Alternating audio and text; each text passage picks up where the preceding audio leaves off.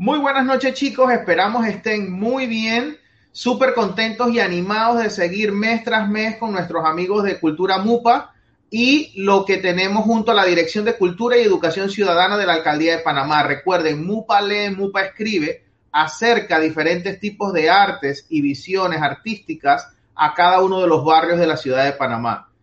En esta ocasión vamos a seguir viendo, hoy tenemos un tema súper interesante de parte del Club de Fotos en Panamá y mi persona Andrés del Barrio, como nos hemos venido conociendo todos estos eh, meses y semanas, vamos a estar conversando o vamos a empezar a conversar de grandes autores y fotógrafos. Recuerden que estamos buscando hacer un match entre lo que es la fotografía y la literatura.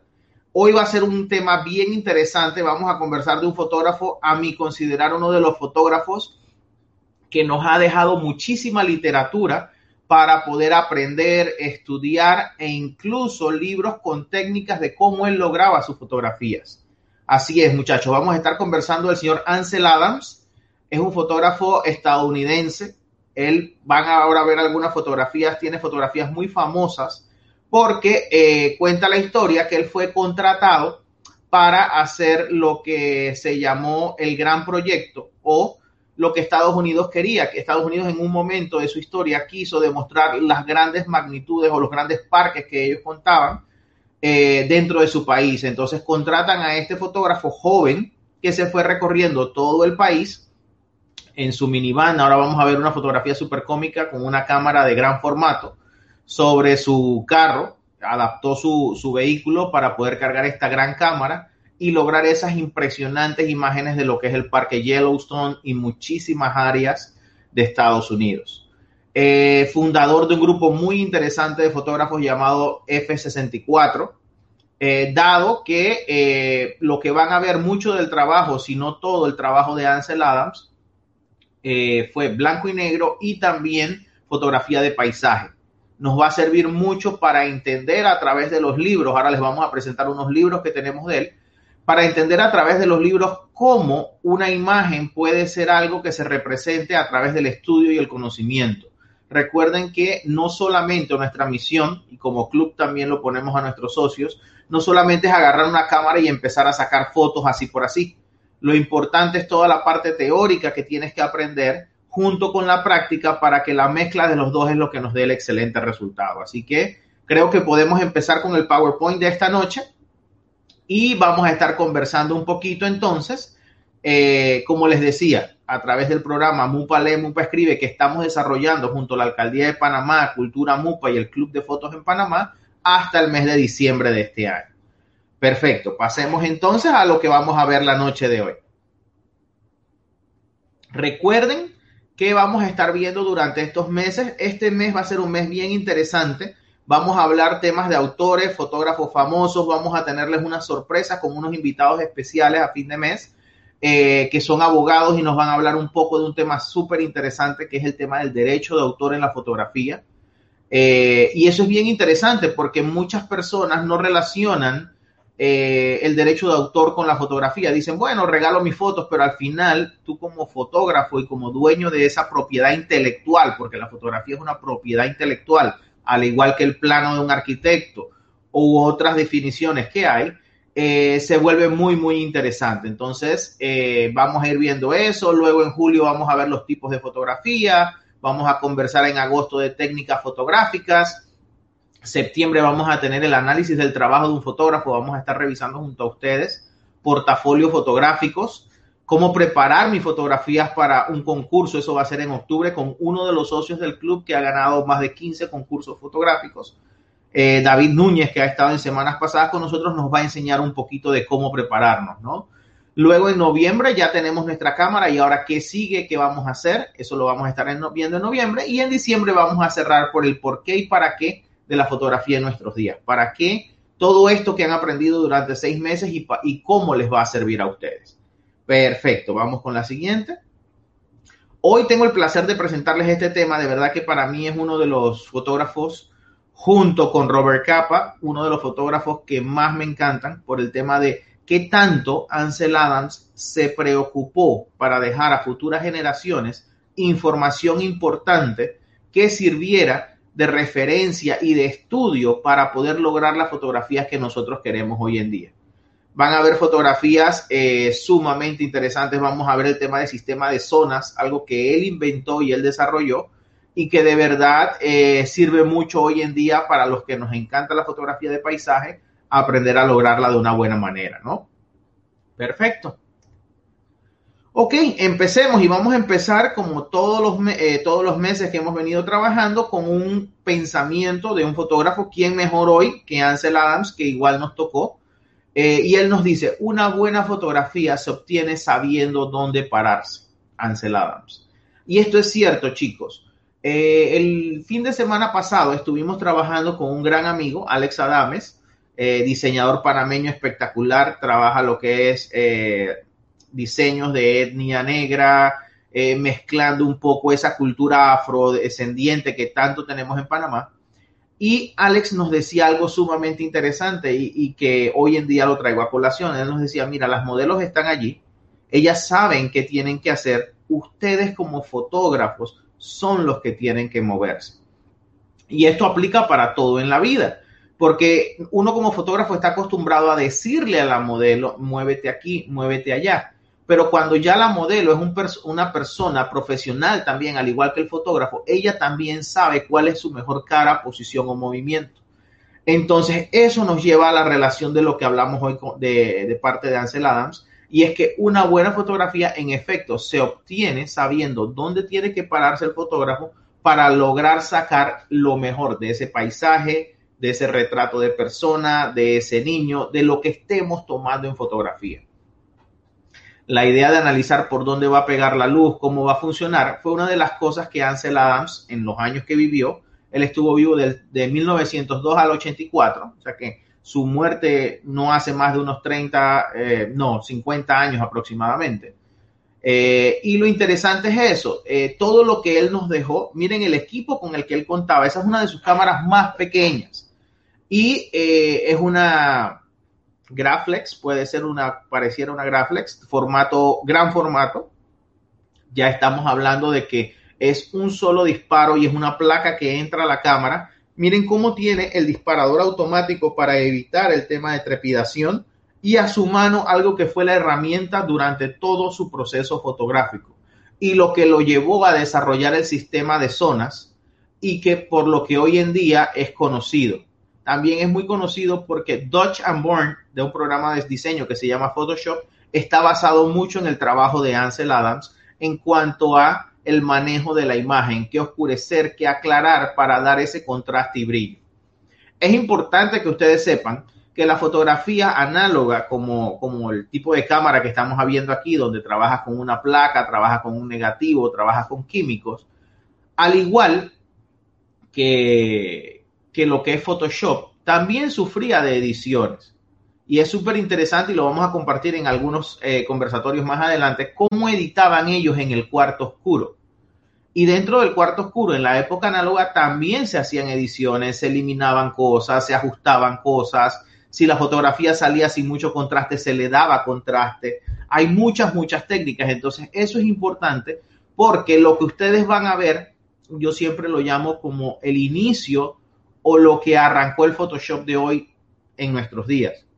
Fotografía que se trabajó un poco, salía de una cámara con un formato adecuado, pero que en el cuarto oscuro también se trabajaba el tema de contrastes, iluminaciones. Cuando vemos los, negativos de Ansel Adams, eh, uno tiende a ver muchos marcas, rayas en rojo. Hay un piloto especial con el que se marcaba el negativo y se le decía subirle tantos puntos de luz en el laboratorio, bajarlo. Entonces, eso es lo bien interesante. Así que eso lo vamos a ver hoy y avanzamos entonces.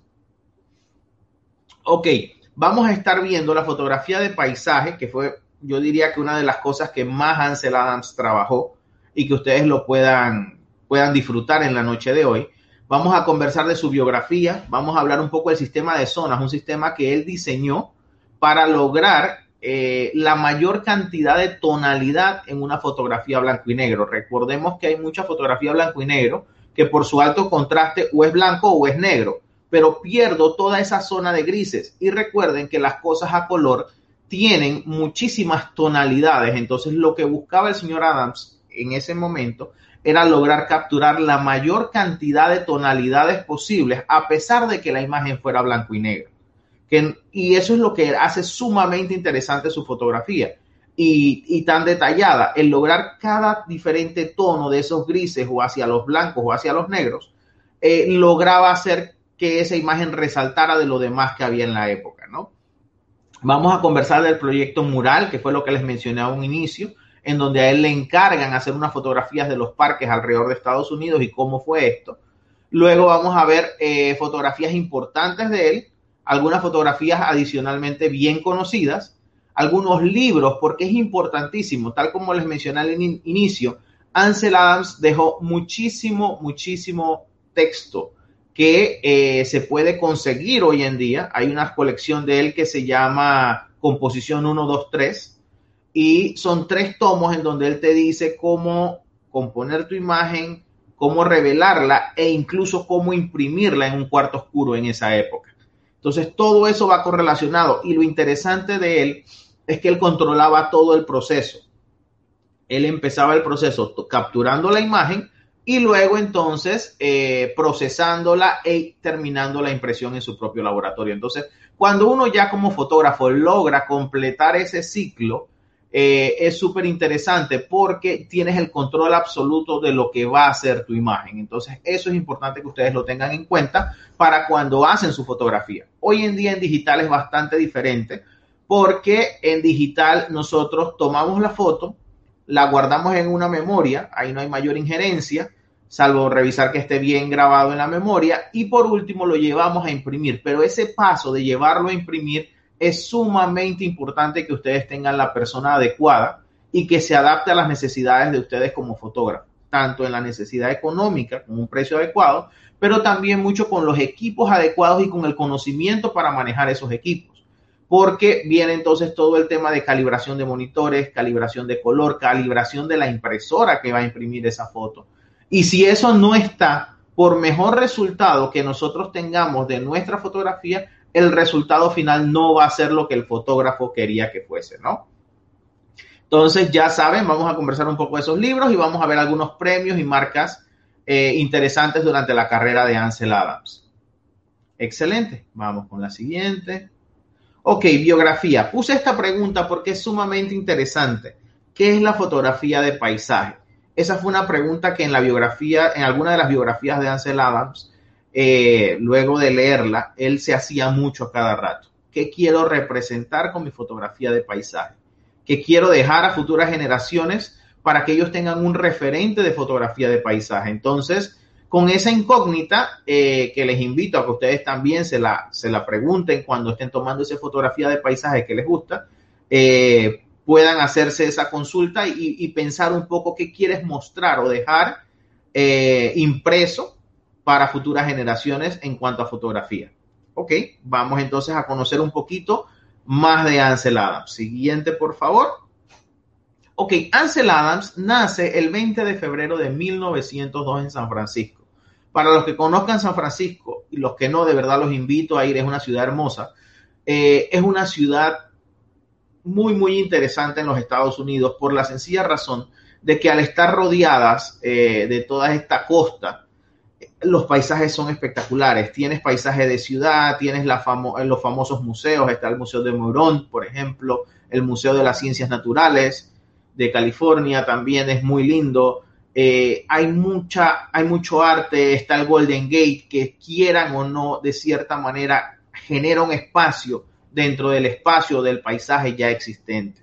Está la prisión de Alcatraz, hay muchísimas cosas que generan ese paisaje y de cierta manera Ansel Adams tuvo que haberse visto influido por todas esas cosas. Fue muy conocido por su fotografía en blanco y negro. Recuerden que en esa época lo que dominaba era la fotografía blanco y negro y sobre todo por el trabajo que hizo en el Parque Nacional Yosemite en Estados Unidos, como autor también de diversos números o libros de fotografía. Es importante y esto se lo recalco porque si ustedes quieren fotografía de paisaje, eh, hay muchísimos libros de Ansel Adams. Yo soy partidario de eh, tener varios en la biblioteca. Acá atrás tenemos como cuatro o cinco de diferentes tamaños y diferentes tipos de obra. Eh, de los recorridos, porque ¿qué tenía él? Lo interesante de él es un fotógrafo muy meticuloso en cuanto a documentar toda la información de sus fotos. Aunque ahora van a ver que cometió algo que diríamos sería un desliz interesante, porque no pensaríamos que él lo dejaría pasar, pero es bien importante lo, lo que él desarrolló. Como les dije hace un momento, él fundó la Asociación Fotográfica Grupo F64, junto con otros maestros como Edward Weston, fotógrafo también muy prominente de la época.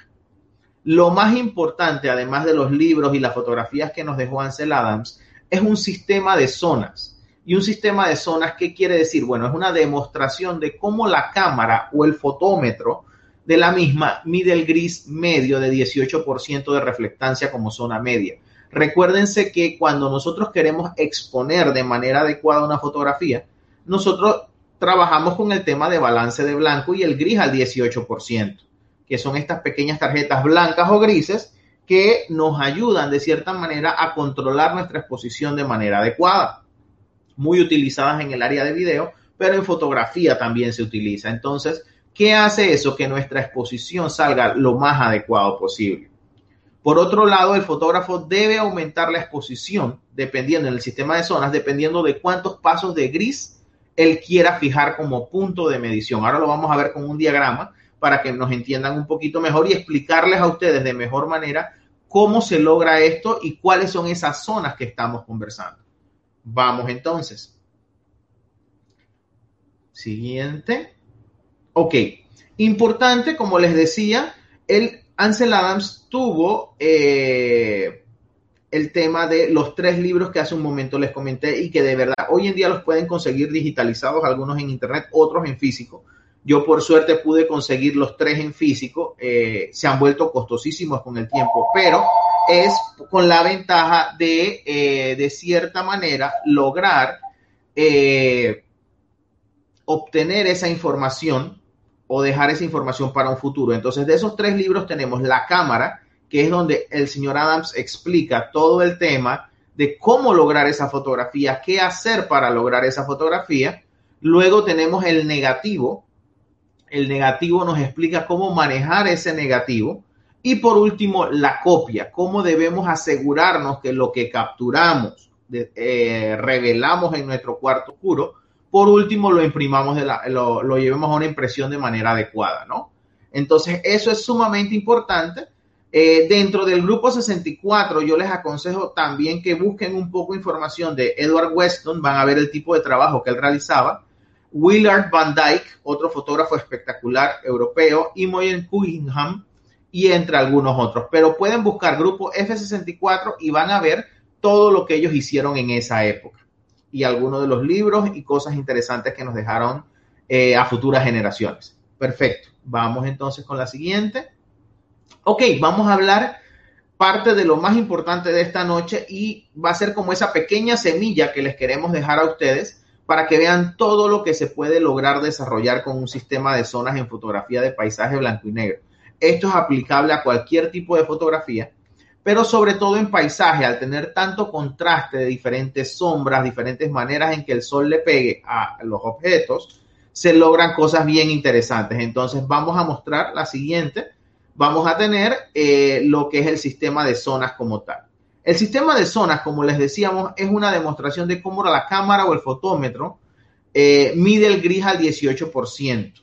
El fotómetro de cualquier cámara, incluso la digital, siempre quiere ver la zona de medida como un gris medio. Y esto es importante porque la cámara digital trata de llevar a ese gris al 18% para balancear la imagen.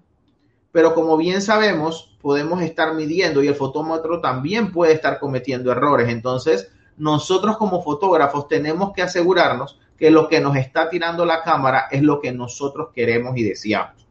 Vamos a la siguiente, por favor. Ok, el sistema de zonas lo que nos quiere decir, miren la imagen que tenemos a la derecha. Una imagen que tiene diversas tonalidades de grises llevándome desde la zona cero, que yo diría que es un negro puro, como si fuese una mancha, hasta la zona 10. Eh, la zona 10 me va a mostrar lo que diríamos que es un blanco puro. Usualmente fuentes de luz muy fuertes o reflejos especulares. Y fíjense ustedes del lado de acá, como pueden ver la foto, tenemos la zona 0, donde la tenemos marcada. También tenemos la zona 1, la zona 2 y ya vamos viendo las diversas tonalidades. Y esto es muy interesante porque si ustedes analizan la zona 0, negro puro, ya sabemos que allí no voy a ver detalles. Luego empiezo a mi zona 1, que sería un color negro con leve tonalidad, pero sin ningún tipo de textura. Yo empiezo a como empezar a ver un poco.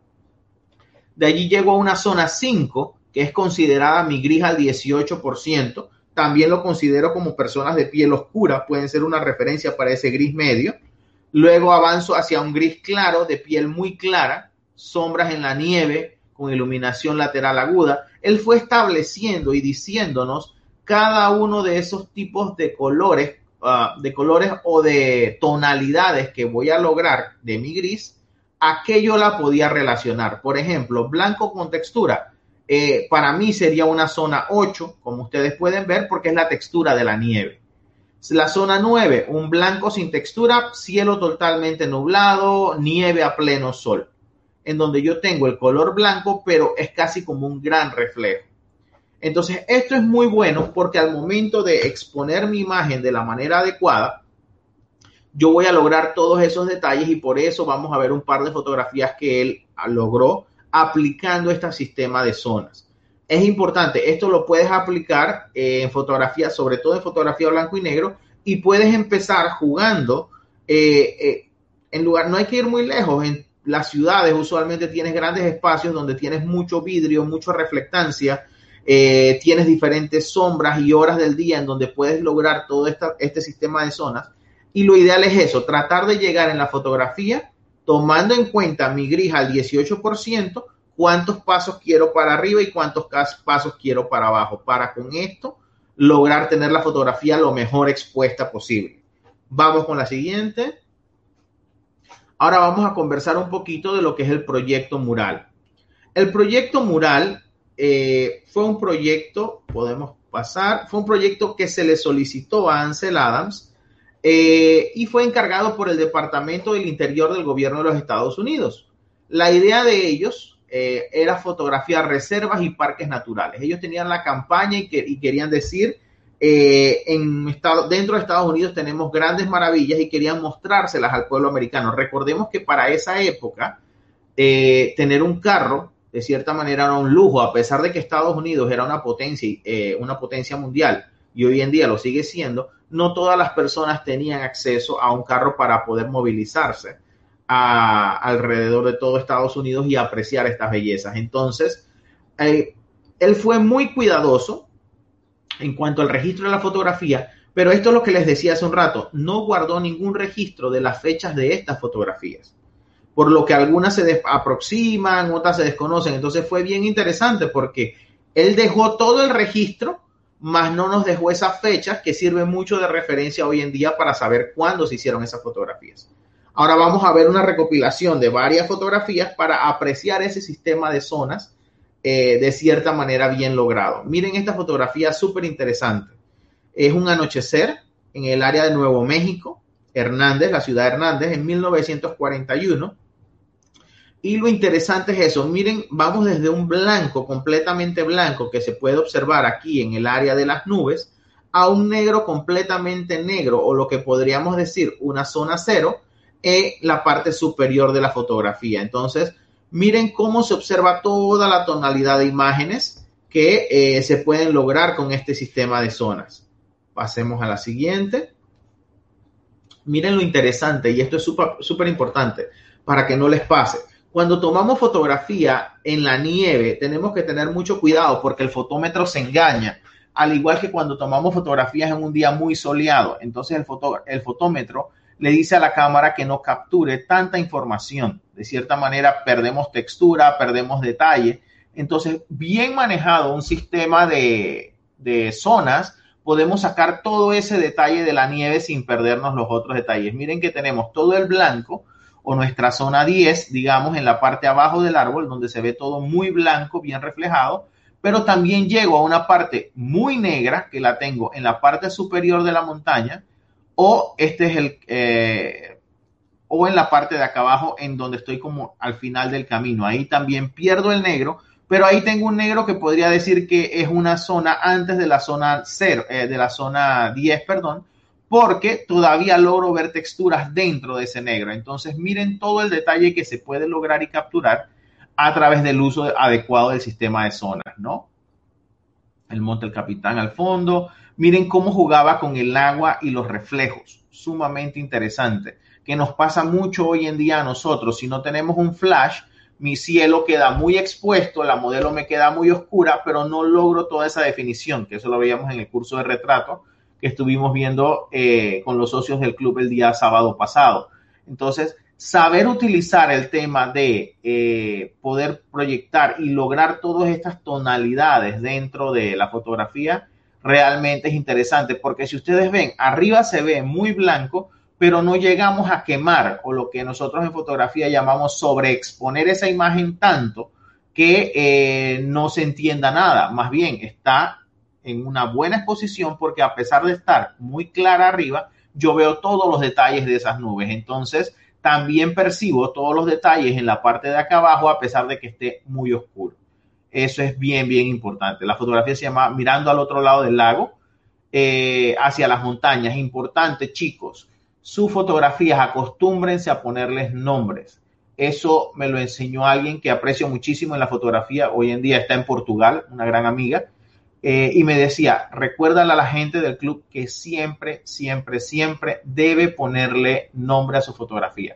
Esto vincula al fotógrafo de cierta manera con la obra que está creando. Te pone a pensar qué quieres expresar en esa fotografía.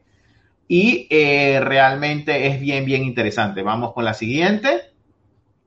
Ok, vista desde River Valley. Esto es en Arizona, entre el 33 y el 42. Recuerden que como no teníamos fechas, no podemos ser exactos en el tema de la fecha pero miren lo que aquí es un sistema de zonas espectacular. Se maneja el negro profundo, que es casi que la entrada a la cueva, pero también el blanco como lo conversamos en la zona 10, eh, en donde logramos ese blanco perfecto. Entonces es muy, muy interesante todo el detalle que se logra capturar en una imagen eh, y esto es una fotografía plena luz del día.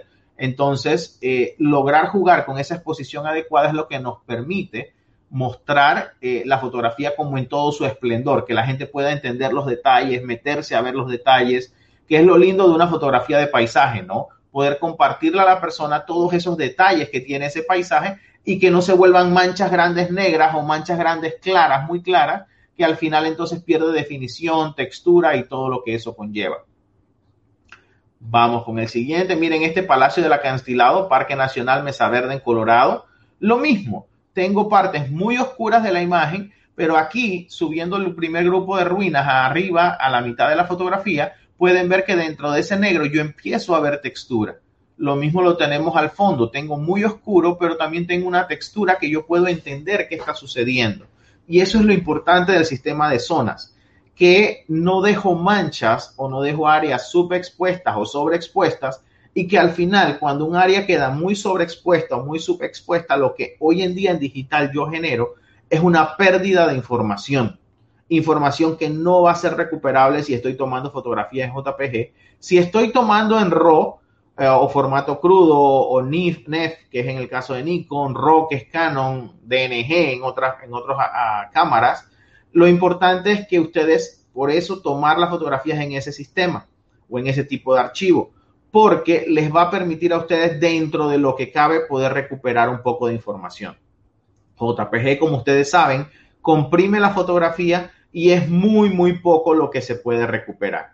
Entonces tengan eso en cuenta para cuando hacen este tipo de fotografías o sus primeras prácticas de lo que es el sistema de zonas. Sistema de zonas hay muchísima información. Les invitamos, ahora van a ver algunas unas webs que les vamos a aconsejar en donde pueden estudiarlo un poco más, desarrollarlo, practicarlo y después ustedes mismos en su fotografía de paisaje en blanco y negro van a ir descubriendo las zonas que han ido logrando aprender y crear en su fotografía. Vamos. Ok, vamos a conocer algunas de las fotografías importantes de Ansel Adams y otras fotografías también eh, conocidas. Ok, el monolith o el face del half dome es muy, muy conocida. Eh, esta montaña y otras montañas han salido en wallpapers que hoy en día fotógrafos han tomado eh, para las computadoras Apple. Cuando sacaron el sistema El Capitán en Yosemite, eh, tomaron varias, varias imágenes de ese tipo. Lo interesante es la magnitud del paisaje. Miren todo lo que se logra capturar. El cielo, dentro de todo, no tenemos nubes, así que nos va a permitir tomar una fotografía bastante oscura pero a su vez también todo el detalle que logramos capturar en la parte de abajo a la derecha, donde tenemos la nieve, los árboles, o sea, cada cosa se puede apreciar de manera adecuada y queda bien definido en la fotografía. Vamos con la siguiente.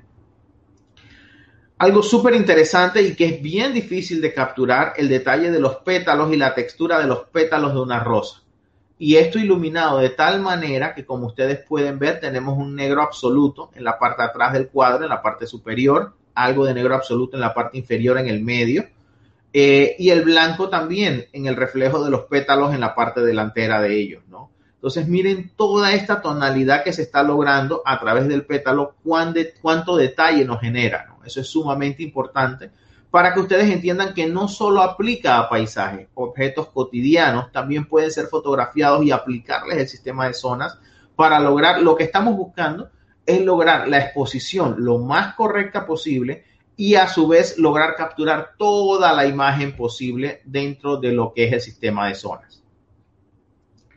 Vamos con la siguiente.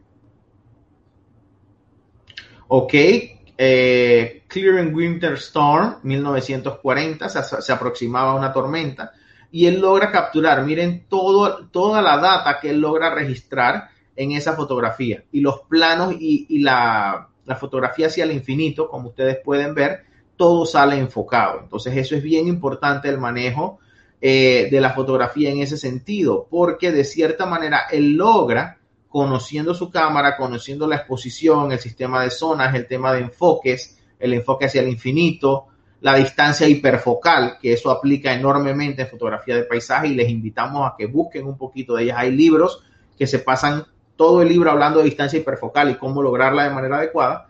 Y es saber a partir de qué punto en adelante de mi lente, de la distancia que tengo desde mi lente a ese punto, todo lo que va a salir en adelante va a salir enfocado. Entonces, era algo muy utilizado por ellos y además todo el tema del sistema de zonas que como ven logra capturar todos los detalles de las nubes, logra capturar acá abajo el bosque, muy muy interesante. Siguiente. Aquí, dentro de todo, a él le encantaba también experimentar. Esta es una fotografía que él hizo y esta fotografía aparece en su libro La Cámara, aquí lo, utilizó eh, unas lámparas que ayudaron a eliminar, a iluminar, perdón, ese arbolito que ven allí eh, en Nuevo México, pero lo que él quería para poder lograr todo el sistema de zonas, porque recuerden que él buscaba en cada fotografía que él hacía representar ese sistema de zonas, trabajó con esa iluminación y logró entonces esa zona que era casi el blanco absoluto que le hacía falta, porque todo lo demás él podía lograrlo con el fondo del bosque que estaba manejando. ¿Ok? Acá, trabajadores eh, frente al monte Williamson, miren todo lo que se logra, sobre todo en fotografía. No sé si recuerdan, hace dos semanas estuvimos viendo las fotografías que le presentamos de diversos fotógrafos y dentro de las que yo presenté, presenté unas fotografías de Valle Nevado en Chile. Cuando fui a tomar esa fotografía es muy parecido a las montañas que tenemos en el fondo, es una cordillera gigante. Y lo que yo fui o la misión con la que yo quería ir a capturar eso después de haberme informado a dónde iba a ir, cómo era la foto que yo quería, era aplicar ese sistema de zonas.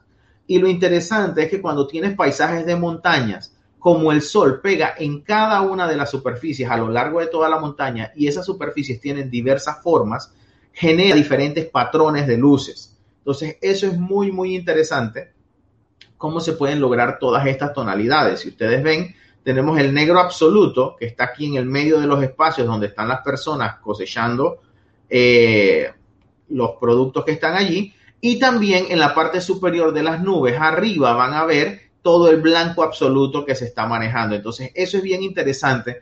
A lo largo, desde el más blanco hasta el más negro, todas esas tonalidades de gris que estamos pasando a través de la fotografía. Eso es sumamente interesante. ¿Ok? Montañas Tetons y el río Snake, una fotografía muy clásica de Ansel Adams y que hoy en día se utiliza muchísimo en póster gigantes, en portadas de libros. ¿Por qué? Porque miren lo que él logra capturar. Él logra capturar un atardecer que está cayendo el sol detrás de la montaña, pero también miren cómo sale de bien iluminado y bien expuesto todo el río que tenemos enfrente. Entonces cualquier persona diría, o sea, ¿cómo, cómo engañas al ojo si ya el sol está detrás de las nubes cómo logras esa parte. Entonces, ese es el trabajo del sistema de zonas y saber dónde es mi punto más oscuro intermedio. Recuerden que hablábamos de un gris al 18% y la cantidad de steps o pasos que yo voy a subir y bajar para lograr esas tonalidades que yo quiero.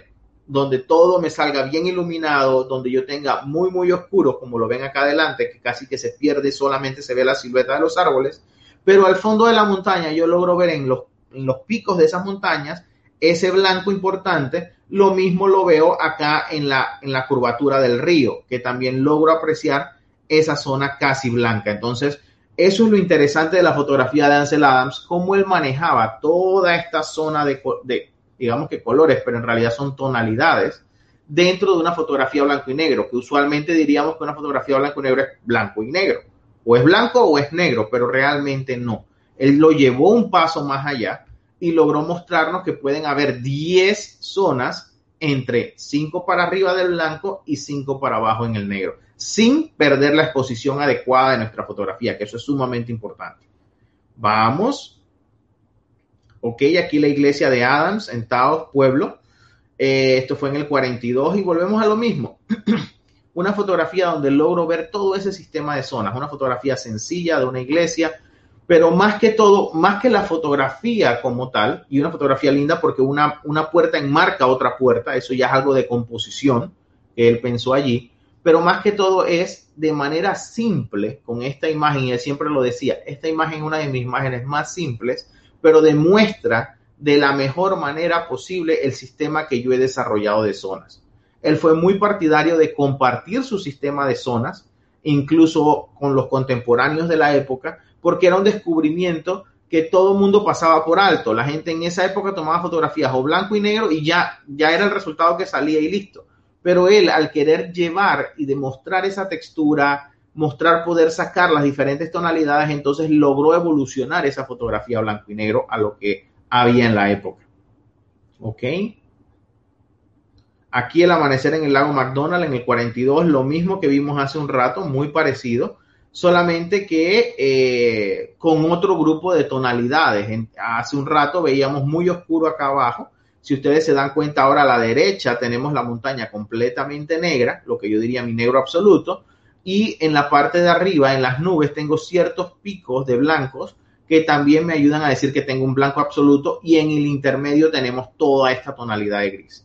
La gran ventaja de tener muchas tonalidades de grises en una fotografía blanco y negro o un buen sistema de zonas en una fotografía blanco y negro es que puedo generar muchísimo detalle en la fotografía. Entonces, la persona que va a ver la fotografía se va a sentir contenta porque tiene mucha información que poder leer sin sentirse que está atiborrado de información que no entiende, sino que puede ir desmenuzando esa fotografía, ir viendo toda la información basado en las tonalidades de grises que logramos, ¿no?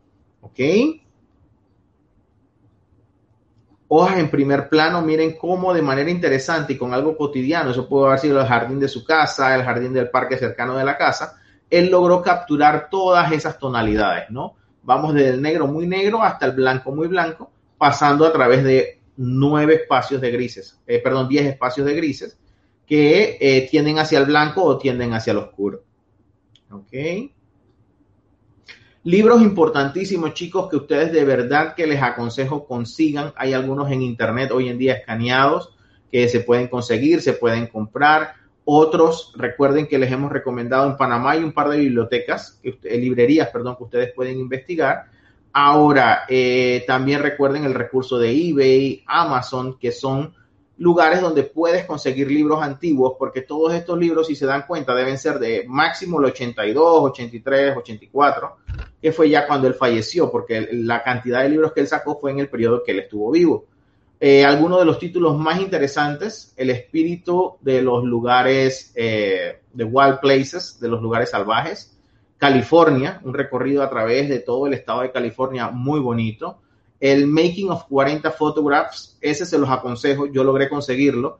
Allí van a ver la fotografía y una descripción importantísima de cómo él, y escrita por él, de cómo él logró esa fotografía, qué hizo, qué tuvo que esperar, qué inclemencias del tiempo tuvo, cómo cambió la luz en ese momento. Ese libro es muy, muy bueno porque les sirve a ustedes, es un libro teórico práctico, les sirve a ustedes para decir, yo quiero este, esta fotografía, ¿qué tengo que hacer para leer esta fotografía y poder lograrla, ¿no?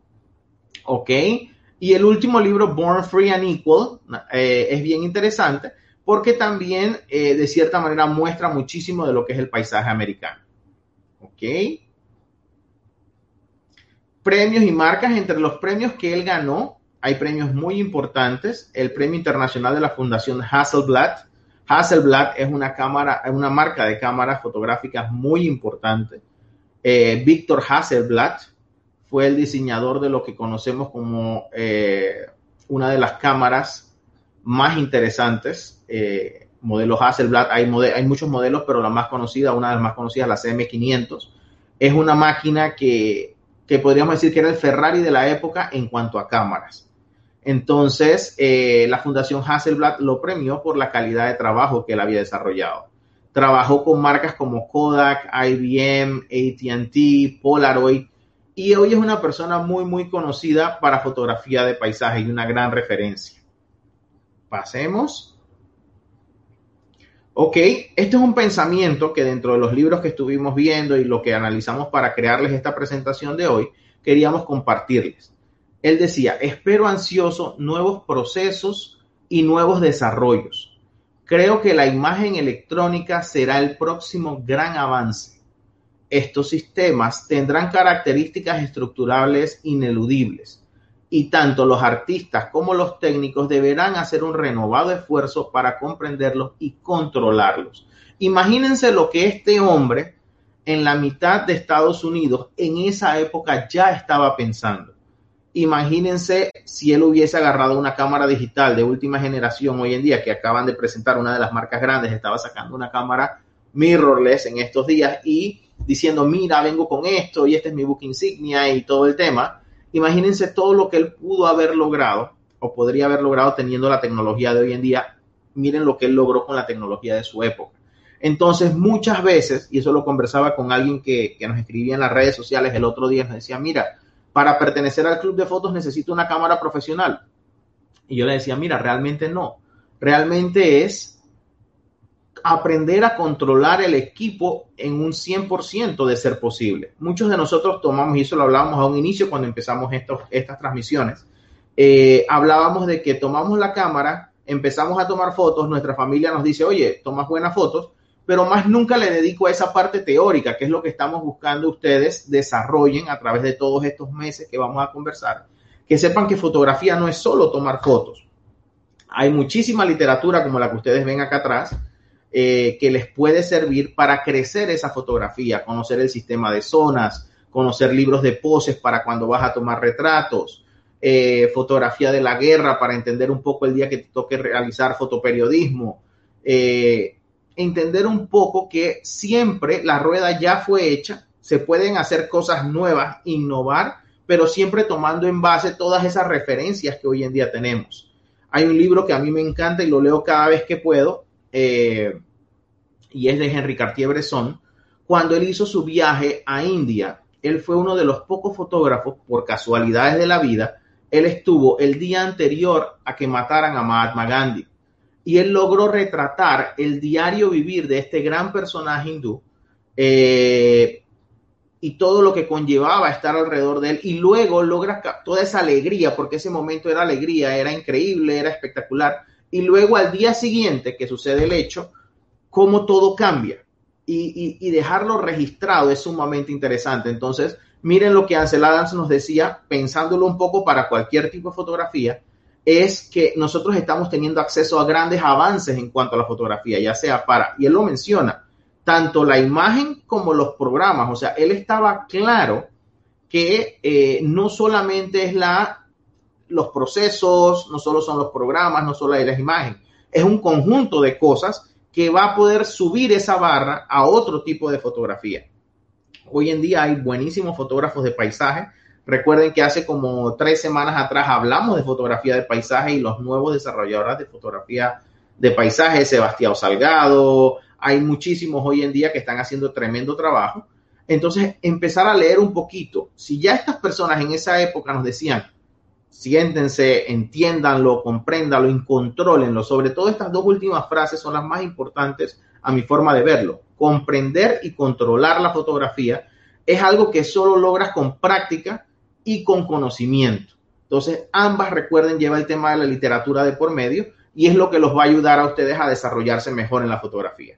Vamos con la siguiente. Ok, les queremos recomendar, hay un documental muy bueno de la vida de Ansel Adams. Lo vamos a estar colgando en nuestras redes sociales. Lo van a ver mañana colgado en el Instagram. Lo vamos a colgar. Recuerden que el Club de Fotos tiene la página web, eh, la página de Facebook del club. Tenemos nuestra página web. Ahora vamos a ver las redes y se los vamos a estar colocando allí para que ustedes lo puedan ver y puedan disfrutar un poquito de cómo él lograba esa fotografía, qué podía hacer él con la fotografía. Recuerden que estamos en Instagram, arroba CFEPTY, Club de Fotos en Panamá. Van a ver lo último que estuvimos haciendo este fin de semana, que de verdad que es súper interesante. Así que vamos entonces con la siguiente. Ok, esto es para cerrar el día de hoy. Eh, dice, la fotografía del paisaje es la prueba suprema del fotógrafo y a menudo la decepción suprema. No se sientan deprimidos, no se sientan tristes porque no lograron el paisaje a la primera salida que hicieron.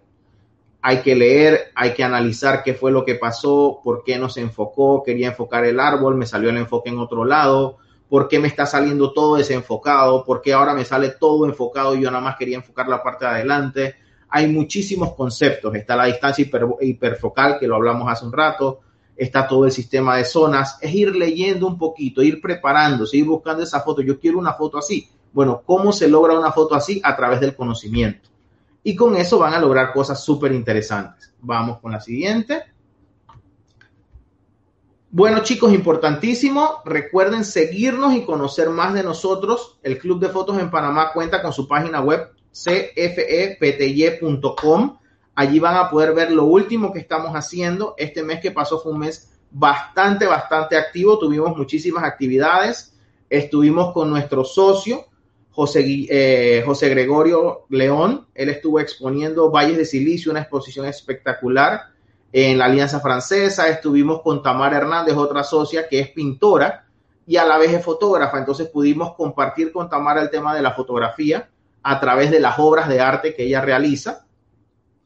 Por otro lado, también estuvimos el fin de semana pasado, como les decía, con el gran diseñador Alex Adames, eh, con una sesión, de verdad que la van a ver colgada el día de mañana. Mañana vamos a estar subiendo los resultados y es sumamente interesante todo lo que se, puede lograr a través del club. Son bienvenidos a unirse.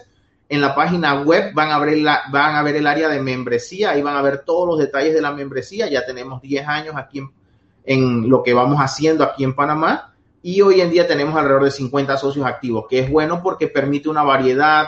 Hay socios que se dedican a la fotografía, hay socios que están empezando, hay socios que lo hacen como hobby, o sea, es completamente abierto, un buen lugar para aprender, compartir conocimientos y reforzar los conocimientos que ya tenemos.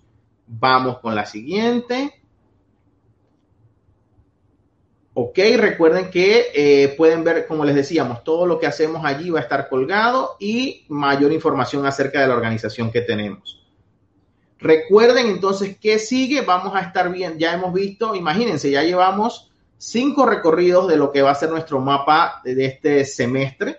Ya vimos la biblioteca fotográfica, vimos fotografía de retrato, vimos fotografía de paisaje, gastronómica con el maestro Gustavo Pomar de Argentina, eh, vimos hoy autores y fotógrafos famosos. Vamos a ver el 9 de junio, vamos a empezar a ver el tema de fotografía desde la vista de un abogado y el ámbito legal. Vamos a estar compartiendo también tipos de fotografía y otros temas bien interesantes durante este mes. Así que los invitamos a que nos acompañen, que sigan acompañándonos todos los miércoles a través de la plataforma de Facebook de Cultura Mupa. Ya nos mudamos, ya no vamos a estar en Google Meet, vamos a estar acá con los chicos de Cultura Mupa y va a quedarles registro a ustedes también por si no llegaron un poquito tarde, no la pudieron ver a tiempo, tengan acceso para verla completo nuevamente. Así que por el resto de hoy, si hay alguna consulta, con muchísimas, eh, muchísimas gracias. Vamos a abrir un espacio de consulta, si hay alguna, la pueden escribir en el chat y allí les vamos a ir respondiendo. De verdad que Sabrina Franco, muchísimas gracias. De verdad que bienvenida a todo lo que va a seguir viniendo. Es, es la idea es que puedan ver todos, ¿no? Araceli, buenas noches también. Bienvenidos todos. Gracias y gracias por el tiempo que están con nosotros todas las noches de los miércoles. Recuerden, todos los miércoles, los tres primeros miércoles y el último miércoles del mes, vamos a estar con un reto que se va a hacer a través de nuestra página de Instagram. Así que muchísimas gracias y cuídense muchísimo. Hasta el próximo miércoles.